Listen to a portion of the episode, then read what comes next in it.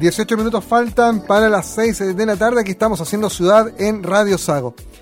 Y fíjese que lo que el municipio de Puerto Montt no logró o no ha logrado en muchos meses, lo logró el coronavirus y un plan especial de fiscalización que impuso el gobierno. ¿Por qué se lo digo?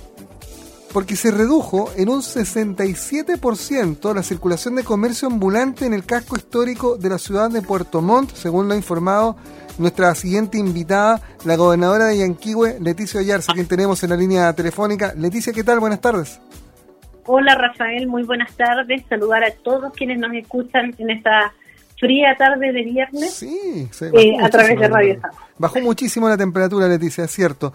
Ahora, cuénteme cuál es el secreto para que le pasemos el dato al alcalde Gerboy Paredes, porque eh, de verdad, de hacer, hacer cambiar el panorama del centro de Puerto Montt, que con cariño, con mucho respeto por la gente que trabaja en el rubro, pero el centro estaba convertido en una feria permanente hace rato y bajar ese, esa cantidad de ambulantes en un 67% tiene una gracia importante. ¿Cuál es el secreto? Bueno, yo creo que primero agradecer el trabajo que hemos realizado todos, entre ellos las Fuerzas Armadas, Carabineros, los funcionarios de la Gobernación, los funcionarios de la Serenidad de Salud y también el municipio, eh, que hemos iniciado este plan Zona Segura que nos ha permitido varias cosas, no solo disminuir el porcentaje de ambulantes, sino también mejorar hartos nuestras cifras de delincuencia. Eh, no las tengo a mano ahora, pero, pero hay varias cosas bien interesantes, pero lo más importante es el diálogo. Y en ese sentido yo no, no, no dejo también de agradecer eh, el, trabajo que se realizó a través de muchas conversaciones, de, un diálogo franco, asumiendo que el comercio ambulante está ahí no no por no porque sí, está ahí porque hay gente que ha dedicado su vida a ello, no conocen otra forma de ganarse la vida tampoco. y, y, obviamente uno tiene que saber ponerse en los zapatos de, de todos y, obviamente con un esfuerzo entre todos se puede lograr. Y la verdad es que cuando partimos con el aumento de contagios en la provincia de Yanquihue, veíamos con preocupación lo que sucedía en el centro de Puerto Montt, donde se produce un efecto que por una parte, claro, están, está el comercio ambulante, están las filas de los distintos eh, locales comerciales, están las filas de los bancos, la fila de las distintas instituciones y servicios que están dentro del casco histórico y obviamente eso generaba un abultamiento de personas riesgoso en la situación que estamos viviendo hoy día producto del COVID-19. Y bueno, a raíz de eso se, se, inició este plan, estas conversaciones, nosotros conversamos con todos los sindicatos de, que están en eh, organizados a través de comercio ambulante. Y les pedimos a ellos por sobre todo la autorregula, la eh, autorregulación, la autorregulación, claro, el tomar las medidas sanitarias porque estar en la calle no es solo un riesgo para los transeúntes, también es un riesgo para los propios ambulantes que están ahí vendiendo en la calle y obviamente eh, el llamado, y no solo los ambulantes, sino que el llamado a, a la comunidad entera es que todos tenemos miedo de contagiarnos porque sabemos cómo es esta enfermedad, sabemos que se prolifera rápidamente, sabemos que ponemos en riesgo nuestras vidas y la de nuestras familias, sobre todo de nuestros adultos mayores, al, al adquirir este contagio y por lo tanto, bueno, eso nos ha permitido, tal como decías tú, disminuir en un 67% en los ambulantes en la calle. Yo creo que se ha notado un orden distinto en estos últimos días y, en eso ha sido muy importante el trabajo de fiscalización que han hecho todos. Y, yo creo que también el, el aporte que han hecho los, los propios ambulantes en poder ordenarse, en mantener las distancias y en tomar todas las medidas de precaución que se requieren. Para nosotros este es un desde, eh, y lo conversamos también con ellos, nosotros queremos eh, obviamente eh, poder ojalá eh, llegar a, ir disminuyendo la movilidad dentro del centro de la ciudad, porque como la gente ha visto en las cifras, no hemos bajado de los 40 contagios diarios y eso es preocupante. Eh, también en esto coincide que la Seremía de Salud, en conjunto y con el apoyo del municipio de Puerto Montt, están haciendo testeos masivos, testeando casi mil personas diarias, lo que realmente es un gran y enorme trabajo. Y, eso también ha permitido detectar personas que, que están contagiadas, pero también personas asintomáticas que no es un dato menor porque hoy el 30%, incluso hasta el 40% habla la, la OMS, la Organización Mundial de la Salud, de personas que eh, tienen el COVID-19 pero no saben que lo tienen y, y, a lo mejor nunca se van a enterar porque fueron asintomáticos. por lo tanto, por eso hoy día la estrategia de, de nuestro ministro y de nuestro presidente Sebastián Piñera es precisamente testear, pesquisar, aislar que es la única forma de disminuir los contagios. Eh, mis amigos que trabajan en el municipio o los amigos de los amigos inmediatamente me empezaron a whatsappear y me decían que no sea irónico. No, si estábamos jugando un poco, porque obviamente para, para lograr un resultado, ¿cuántas semanas llevamos, Leticia, de este plan especial? Un par de semanas nada más. Tres semanas. Claro, tres semanas. Eh, eh, y lograr esos números insisto, es una gracia, porque la, municipalidad no, no, lo había logrado, la cosa se había escapado de las manos, aquí no hay que ser eh, ah, más papista que el Papa, eh, es, la cosa se había escapado de las manos por necesidad, por el tema que sea.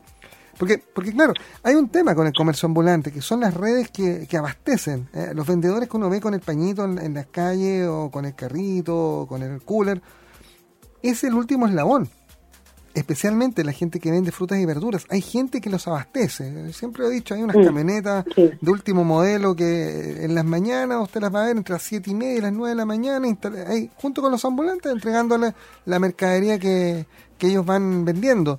Entonces, eh, no, es, no es tan, eh, tan disparatado pensar en que eh, las consecuencias de todo esto se las llevan los vendedores ambulantes, el último eslabón, y no precisamente los que están más arriba, porque claro, ¿cuál es el origen de esa fruta, de esa verdura? ¿Se paga impuesto por esa acción? Son preguntas que siempre quedan en el aire, eh, que queda, obviamente, esto, esto es más claro respecto a la fruta y la verdura, pero no sabemos en los otros rubros de ambulantes que hay también. Ahora, bueno, es algo, es algo que también estamos abordando, obviamente no puedo dar muchos detalles porque es parte del trabajo de inteligencia que se está realizando, pero tal como tú dices ahí, eh, si se comprobara que efectivamente se está dando este fenómeno, es una competencia desleal grande para aquellos que pagan impuestos, para aquellos que pagan arriendo, y, y en ese sentido, eh, obviamente, es el, este es un tema que va mucho más allá de dónde se pone el puesto, si tiene permiso o no tiene permiso el puesto. Hay varios puntos ahí que también nosotros estamos abordando. No puedo dar muchos antecedentes para no echar a perder la investigación, pero pero Rafa, para si te están escuchando la gente de la municipalidad.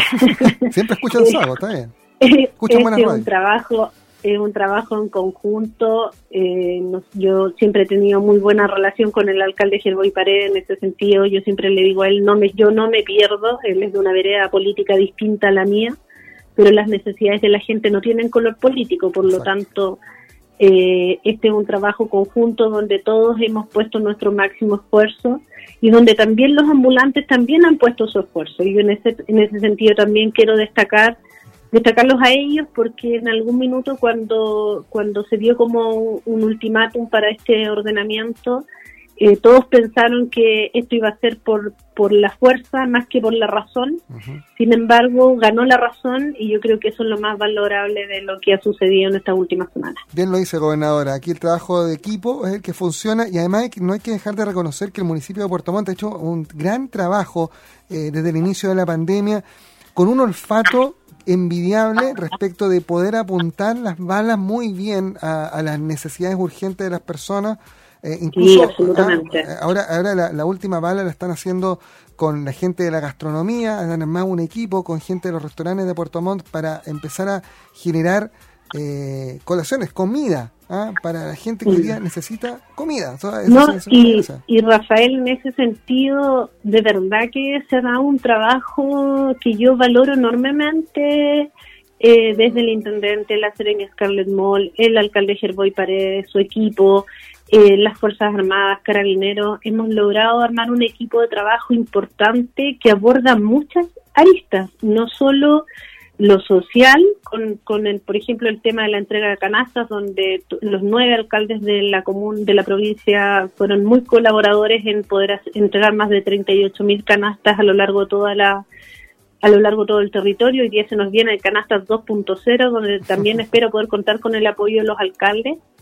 Y, y, además hoy día, además, el alcalde Gerboy Paredes está haciendo un trabajo muy importante en materia de salud, donde Miguel Aravena, su, su jefe de, de DISAM, eh, también tiene una mirada muy colaborativa, muy de mano a mano con la Seremía de Salud, en poder hacer este trabajo que, que, hoy día es lo que más nos convoca, poder testear, pesquisar y aislar a aquellas personas que están con COVID positivo para que, eh, y además, otro trabajo que también no es fácil, que es eh, fiscalizar que efectivamente la gente esté cumpliendo su cuarentena, porque eso también, lamentablemente, los chilenos cuando dice que no vires a la izquierda y nadie te está mirando, uno igual mira a la izquierda. Entonces, eh, eh, hoy día no podemos mirar a la izquierda cuando estoy con un COVID positivo o estoy con una cuarentena obligatoria, porque eso es un es una bomba de racimo para mm. todo el resto de la comunidad y en ese sentido todo el equipo municipal de salud también ha hecho un trabajo muy importante en colaborar con el testeo. Eh, de hecho, ellos han estado, yo tuve la oportunidad de estar este fin de semana en la, en la feria Presidente Ibáñez, donde testearon a, casi el 100% de los de los locatarios de la Presidente Ibáñez, han estado también en otras ferias, estuvieron en Alerce en este último fin de semana. Entonces, bueno, es un trabajo conjunto y yo creo que eh, en este trabajo en equipo. Nos falta sí un equipo, una parte del equipo que es muy importante y es la comunidad. Mm. Porque hoy día lamentablemente vemos que hay gente que no cree que esto es real, no cree que esta es una enfermedad contagiosa, que no creen que esto es una pandemia. Hay gente que no le toma el peso a lo que esto significa y, y andan en la calle como si nada pasara.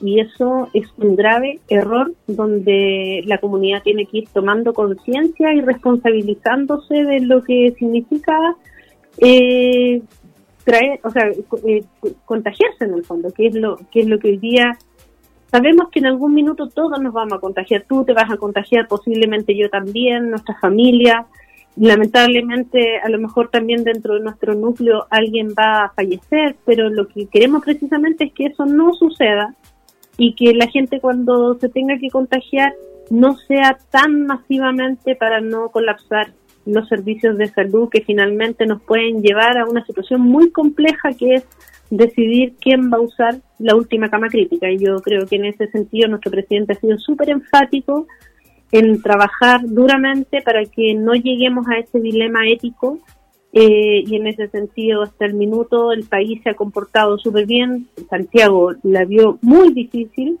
y hoy día son algunas de las regiones que, que siguen al alza.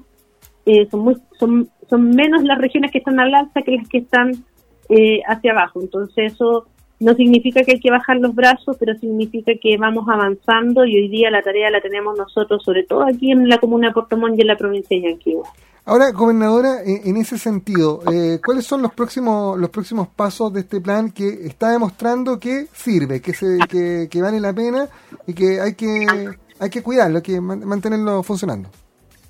Bueno, hoy día junto con el intendente hicimos también el lanzamiento eh, eh, de una idea que es una aduana sanitaria móvil. Como la, la gente siempre conoce las aduanas como restrictivamente en los ingresos de la ciudad, eh, estas aduanas tienen como objetivo fiscalizar el cumplimiento de cuarentena, el cumplimiento de contar con los permisos de hacia dónde voy, de, por ejemplo, eh, que la gente no venga de paseo ni que vaya a su segunda vivienda. Y claro, conocemos las aduanas siempre en un punto específico de la ciudad. El objetivo de esta aduana sanitaria es precisamente estar en distintos puntos de la ciudad, poder moverse en el territorio en un solo día en un solo día estar en dos o tres partes eh, de manera sorpresiva para precisamente poder eh, fiscalizar el cumplimiento de todo lo que es la norma sanitaria y, especialmente también esto va apoyado con un grupo de personas que son de la Seremía de Salud que también van a fiscalizar en casa a casa el cumplimiento de las cuarentenas y en ese sentido sacarse el sombrero por todos los funcionarios de, del área de la salud que ponen en riesgo sus propias vidas para poder protegernos a nosotros. Así que ante ese hecho no queda otra más que portarse bien, cuidarse, ser responsable y estar en casa lo máximo que se pueda. Así es, aprovechar que viene un fin de semana también frío, ¿ah? lluvioso, para, para quedarse en la casa y, y protegerse y proteger. ¿ah? Aquí yo, yo he insistido en el tema, eh, me he llevado más de alguna retada de algún amigo auditor que no le gusta que lo diga, pero la responsabilidad del contagio siempre primero es personal. Así como la, ah, así como la responsabilidad de cuidarse es así, también si uno se contagia, primero es porque uno se relajó en las medidas, porque se expuso al contagio al estar cerca de una persona que, que tenía el COVID-19. Claro, es posible que no lo sepa, ¿ah? que esté en el periodo asintomático, pero al final uno se contagia y por tanto uno tiene que evitar contagiar al resto y eso es con autocuidado. Mascarilla, guantes cuando se pueda, Como yo siempre lo digo, las autoridades podemos poner cientos de barreras sanitarias, de controles sanitarios, de una serie de medidas, pero si la gente no toma conciencia, no es responsable de lo que tiene que hacer, es muy difícil poder disminuir los contagios y en ese sentido, en la medida que se pueda, la mejor barrera sanitaria es la puerta de tu casa. Así es. Frase que hemos escuchado, pero que a veces cuesta un poco eh, dimensionar de la importancia de aquella. Así que eh, es una es un buen consejo, gobernadora, de cara a lo que se nos viene, que es este fin de semana. Eh, ha sido un fin de semana largo para algunos, ¿ah? hoy día fue día laboral, parece el lunes, ¿ah? pero es viernes. No sé si eso es buena o buena noticia, pero, pero es así. ¿ah? Así que así y en ese sentido invitar a toda la gente. No estamos en momentos de, de celebraciones, no estamos en momentos de salir de paseo, no es el momento para juntarse en el asadito de fin de semana, ¿cierto? Con los amigos eh, porque hoy día, tal como comentábamos antes, estamos con un alto nivel de contagio. Eh, pese a los primeros contagios, ya hay una pérdida de trazabilidad que bordea el 18%, por lo tanto eso es preocupante. ¿Qué significa perder la trazabilidad para la gente que nos está escuchando? Es que normalmente, si, tú te, si yo me contagio, se sabe de dónde yo me contagié, ¿no? Es que mira, yo fui a Santiago y estuve con una tía y mi tía era COVID positivo. Cuando perdemos la trazabilidad es yo me contagié y no sé quién me contagió. Y eso es muy complejo porque eso significa que el virus puede andar eh, en cualquier parte o en todas partes. Entonces, hoy día nosotros, si bien nuestra, nuestro eh, nivel de no trazabilidad es bajo, pero sin embargo eh, nos obliga a, ser mucho más responsables y a ser mucho más cuidadosos, sobre todo con las medidas de autocuidado, como decías tú, lavado permanente de manos, uso de mascarillas siempre y, bueno, todas todas las medidas que la gente ya ya conoce. El distanciamiento. ¿ah? El, distanciamiento es, clave. pero es necesario, sí. Sí. Y a, y a, veces, aunque sea un poco doloroso, sobre todo la gente que está un poco más expuesta, la gente que, por ejemplo, sale a trabajar en micro, en colectivo. Eh, también es importante ese distanciamiento dentro de la casa, porque a lo mejor uno no sabe, se contagió en la, en, la calle, en la micro, en el colectivo o en el, o en el supermercado.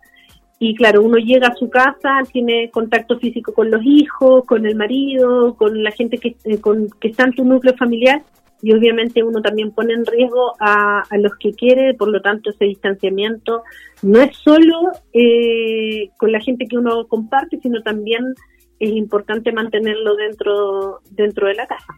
La gobernadora de Yanquihue, Leticia Ollar, se junta a nosotros esta tarde haciendo ciudad aquí en Radio Sago. Gobernadora, gracias por estos minutos y bueno, que siga el éxito, ¿ah? porque mientras a ustedes les vaya bien, significa que a todos nos va a ir bien y, y acá no es una cosa contra los ambulantes, pero, pero es una es un problema de, las ciudades, de las grandes ciudades. Puerto Montt lo había visto acrecentado. Hay buenos números al respecto, ahora hay que mantenerlos y sobre todo que ojalá esa gente encuentre algo en qué ocuparse, ¿ah? lo que más, más, nos va a costar en las próximas semanas para hacer la generación de empleo. Así que va a haber que estar atento a Y de hecho ya lo hemos conversado con el alcalde eh, de, de ver cómo podemos ir quizás formalizando alguno de ellos, eh, irlos reordenando, reubicando, es un trabajo de largo plazo. No hay que olvidar que en Calle Varas viene un importante proyecto aprobado con fondos del FNDR, eh, una inversión que le va a cambiar la cara a la ciudad de Puerto Montt. Y por lo tanto de aquí a fines de agosto, primera semana de septiembre, ya esperemos que este proyecto empiece ya a ver la luz y, claro, eso nos, nos da una tarea aún más importante que es finalmente reubicar, formalizar y, dar una, una nueva oportunidad a todas aquellas personas que históricamente han estado ahí. Mira, el otro día conversando con los distintos sindicatos, me, me habló un, un caballero que es ambulante y él me decía, desde que tengo uso de razón, yo soy ambulante y he, y he educado a mis dos hijos y he salido adelante eh, vendiendo en la calle. Entonces ahí tú te das cuenta que no es un tema menor lo que está detrás de un comerciante ambulante.